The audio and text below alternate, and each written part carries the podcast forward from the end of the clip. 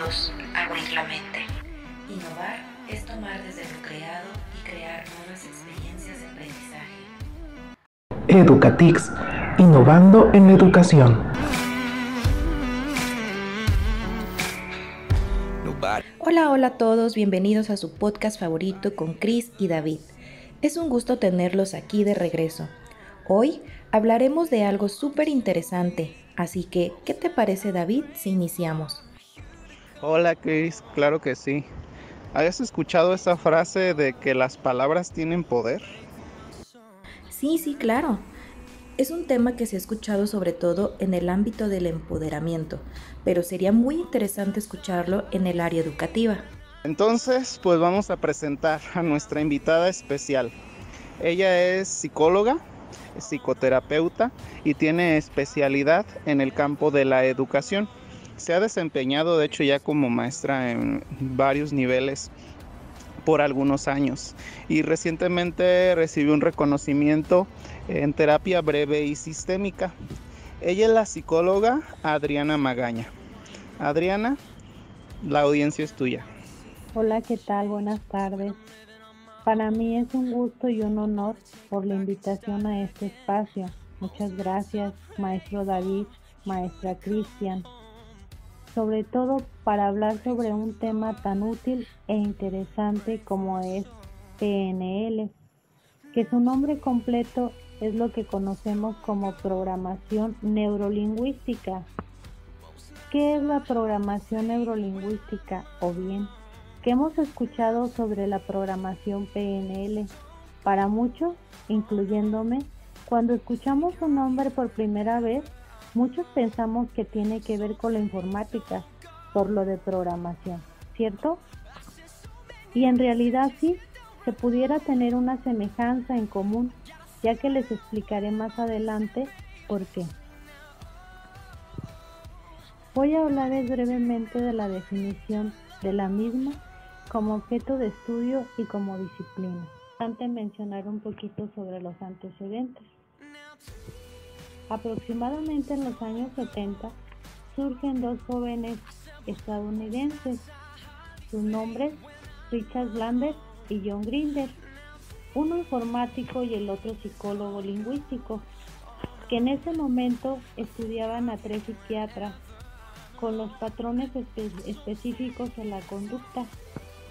Una, Virginia Satir, otro, Prince Parley y el tercero Erickson, apoyándose en la observación sistemática, hoy en día utilizado como sistema de aprendizaje PNL. A la vez, también surgen otras teorías como la neurociencia, la neuropsicología, la psicoterapia, por mencionar algunas. El desarrollo, el estudio de esta nos dicen que las emociones nos programan y aquí es donde también aparece la destreza emocional o conocido hoy como lo que es inteligencia emocional. Pero bien, retomemos nuevamente lo que es la PNL. En primer lugar, como objeto de estudio, la programación neurolingüística tiene un enfoque en la estructura subjetiva de la experiencia humana. Como punto de partida es la comunicación eficiente consigo mismo y con los demás, analizando, codificando y condicionando conductas. Por ejemplo, una estrategia puede cambiarse en caso de no ser eficaz para el logro de una determinada meta. Como disciplina, es la puesta en operación de modelos de comunicación y de procesos de cambio personal enfocadas al logro de objetivos de manera más eficaz y más eficiente. En resumen, esta definición es una disciplina que nos facilita la comprensión del funcionamiento del ser humano. Cabe mencionar que su enfoque se centra en buscar soluciones. Te ayuda a tener una nueva noción de cambio pero no solo en la educación, sino también en la vida cotidiana, en nuestro contexto, en el trabajo, etc. Retomando lo mencionado al inicio con la similitud que tiene esta con la informática, es una manera de reprogramar la mente. Bien, como lo mencioné, se inició observando el comportamiento en la psicología y ahí se trasladó al educativo. Y aquí es cuando surgen estrategias de aprendizaje significativo y el desarrollo de estrategias para solucionar problemas. La programación neurolingüística se basa en sistemas de representación que son los canales de aprendizaje. Nosotros los conocemos como visual, auditivo y kinestésico, que son los tipos de aprendizaje. Un ejemplo muy claro puede ser el de un profesor. Un profesor que no conoce cómo sus alumnos asimilan sus exposiciones o sus formas de aprendizaje, difícilmente podrá dirigir sus procesos de enseñanza, hablando bien de lo que son los sistemas de representación. Hablando también de este ejemplo del profesor, algo primordial también sería la comunicación efectiva, ya que es una herramienta de comunicación de la programación neurolingüística y está bien dirigida influye en el proceso de enseñanza-aprendizaje. Por ejemplo, ¿cómo le hablamos nosotros a nuestros alumnos desde el concepto profesor-alumno? ¿Cómo le hablamos nosotros a nuestros hijos? Papel papá e hijos. ¿Por qué hago énfasis a esta parte? Porque muchas veces la forma en cómo nos comunicamos con ellos es una manera de fastidio, de, agotamiento, de cansancio. Este, de alguna manera a veces recurrimos a los conceptos de que es el típico que no trabaja, no hace caso y finalmente pues esta personita se la viene creyendo. Recordemos que de los 0 a los 7 años, todo niño retiene toda la información y la mayor parte de ellos se apropian de esa información. Es decir, lo que nosotros pudiéramos decir o conociéramos como se la creen de que ellos son de cierta manera. Lo que nosotros también conocemos como las etiquetas.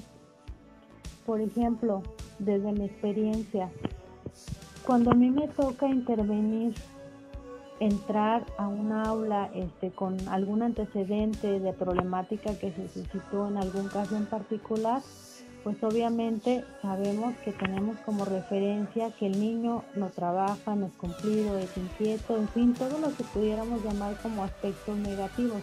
Algo que cabe mencionar que siempre hacemos énfasis a lo negativo. Cuando vemos un expediente, pocas veces vemos algunas situaciones donde nos digan también los aspectos positivos. Lamentablemente no lo hacemos, nos vamos a lo negativo. Y bien, el niño, el alumno o el adolescente se viene creyendo todo esto que se dice de él. De hecho, ya él lo toma como parte de su esencia. Y otro ejemplo, en el área, por ejemplo, de psicoterapia, Muchas veces cuando trabajamos con, jóvenes, con adolescentes, hablar de conceptos tan básicos como, como por ejemplo lo que es este concepción de sí mismo, autoconcepto, tristemente nos cuesta tanto trabajo hablar de aspectos positivos, simplemente se quedan pasmados y pocos hablan de ello. Por ejemplo, te hablan más de lo negativo de hecho, algo que siempre les digo, los dedos de las manos no te alcanzan para mencionar características negativas, sin embargo, cuando se trata de hablar de algo positivo a favor de tu persona, te cuesta tanto trabajo porque no estamos acostumbrados a reconocer e identificar esas características este, positivas que poseemos. Y aquí es donde entramos con la técnica de programación neurolingüística, es reprogramar y hacer énfasis a los aspectos positivos como estrategia, por ejemplo. Un niño cuando ya se interviene de manera positiva y que ve que la atención es hacia él y que se le da motivación de que tú puedes y miras y haces, hay que trabajar en esto y obviamente es un trabajo colaborativo desde la estructura, este, papás, maestros, por ejemplo, este, un caso este, que me gustaría compartirles. Hubo un caso donde así, literal, la mayoría de los profesores tenían algo en común con cierto alumno, ya los tenía fastidiados, ya habían implementado una y otra estrategia, simplemente el niño no se veía que tuviera cambios. E incluso cuando se trabajó con la mamá, la misma, la misma idea tenía, ¿no? Así como que ya no hay qué hacer con este niño, este, se ha trabajado esto, aquello, y realmente pues no se ve el, el, este, el cambio. Entonces pasó algo muy curioso. Eh, estábamos reunidos y, y, el niño se le dio la oportunidad de hablar. Es decir, un niño, por muy pequeño que sea, este, entiende perfectamente este, si se le habla con las palabras precisas y claras. Obviamente tampoco que queremos que, que piense como un adulto, pues no, pero sí que se le hable claro y preciso. Cuando él está en la condición de que ve el problema, por ejemplo, un niño que está a punto de perder el año y que se le hace énfasis en que si realmente quiere perder el año a consecuencia de su mal rendimiento, etcétera, etcétera, también se le, se le puede permitir que él hable y se comprometa y sobre todo que él mismo implemente las estrategias y los que estamos a su alrededor pues pudiéramos este pues ser su guía, ser su apoyo, ¿verdad? En este caso este, nos, nos ha pasado este tipo de situaciones y significativamente cuando hay esa comunicación entre el equipo de trabajo y la iniciativa que tiene el alumno, se ve un cambio muy, muy significativo. Y por otro lado, hablando de los adolescentes, cuando no se tiene un concepto de sí mismo positivo, pues se le ayuda a, que también tome conciencia y se reprograme hablando y partiendo de todos los aspectos que tiene a su favor y sobre todo y sobre todo todas las características positivas y a partir de ahí se plantea un proyecto de vida, un plan estratégico, etcétera. Agregando a esta a estas experiencias, hay una frase que me gustaría compartir que tiene mucha certeza en la vida que nos está tocando llevar. Dice, vivimos en un mundo de gente ocupada, gente cansada, sin paciencia y con mucha prisa.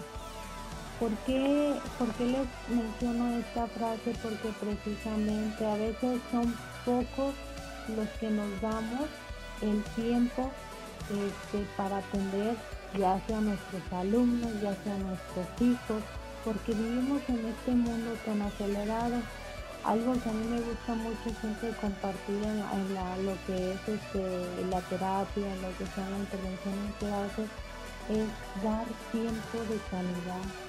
¿sí?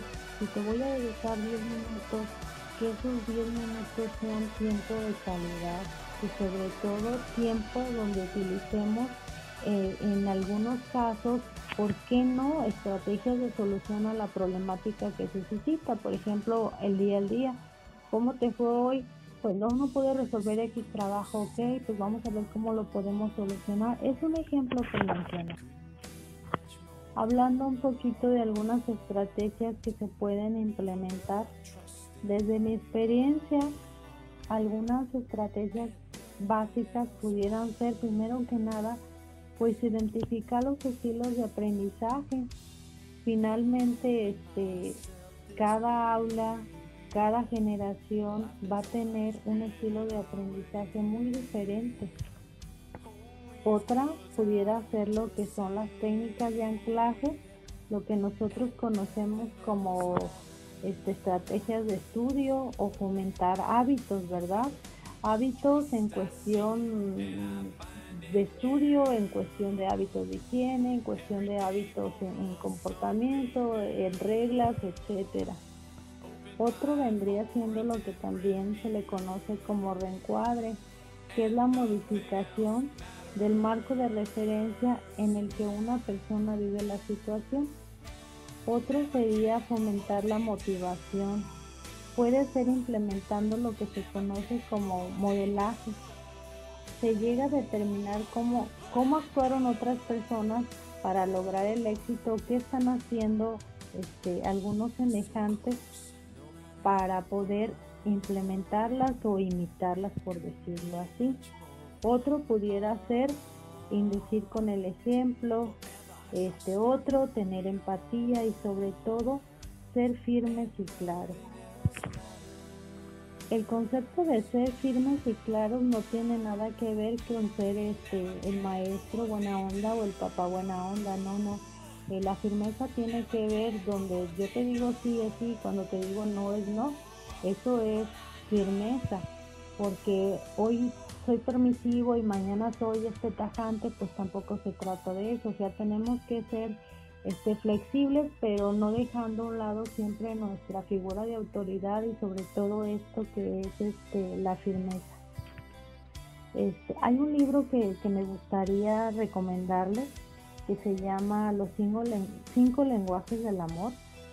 Este libro hace referencia a algunas personas o niños que necesitamos muchas veces que nos lo digan, que nos lo reconozcan, que nos lo demuestren, que nos hagan sentir su presencia física. Es una relación de programación neurolingüística con la emocionalidad. ¿Cómo podemos aplicar la programación neurolingüística en la vida cotidiana? Yo pienso que la PNL está enfocada a las personas que desean controlar sus pensamientos, sus acciones o sus sentimientos. Es decir, puede ayudar a las personas a identificar su estado actual, por ejemplo, cómo piensa, cómo se siente, qué hace, para sí mismo luego cuáles son sus deseos, qué quiere o qué le gustaría tener y posteriormente se toma la conciencia en qué se puede modificar y si fuese el caso, qué estrategias se pueden implementar o a su vez modificar. Como conclusión del tema de programación neurolingüística, me gustaría decir una frase muy sencilla. Hoy en día es muy efectivo desarrollar habilidades prácticas, tomar conciencia de la forma en la que estamos llevando a cabo nuestras actividades, nuestros pensamientos, en fin, todo lo que tiene que ver con algún resultado que de alguna manera no es el esperado. ¿Y por qué no comenzar a pensar de forma diferente? Muchas gracias. Adriana, por compartirnos de tu conocimiento y de tu experiencia. Considero que has dado con el punto medular de este tema, la programación neurolingüística. Los invitamos a que indaguen más del tema, pero sobre todo a que pongan en práctica los consejos que nos acaba de brindar nuestra querida Adriana, para que comprueben por ustedes mismos los cambios que se puede entender con nuestros chicos en el aula. Esto fue Educatix con Chris y David. Los esperamos en el próximo podcast. No se lo pierdan. Y si les ha gustado, compártanos y déjenos sus comentarios. Educatix, innovando en educación.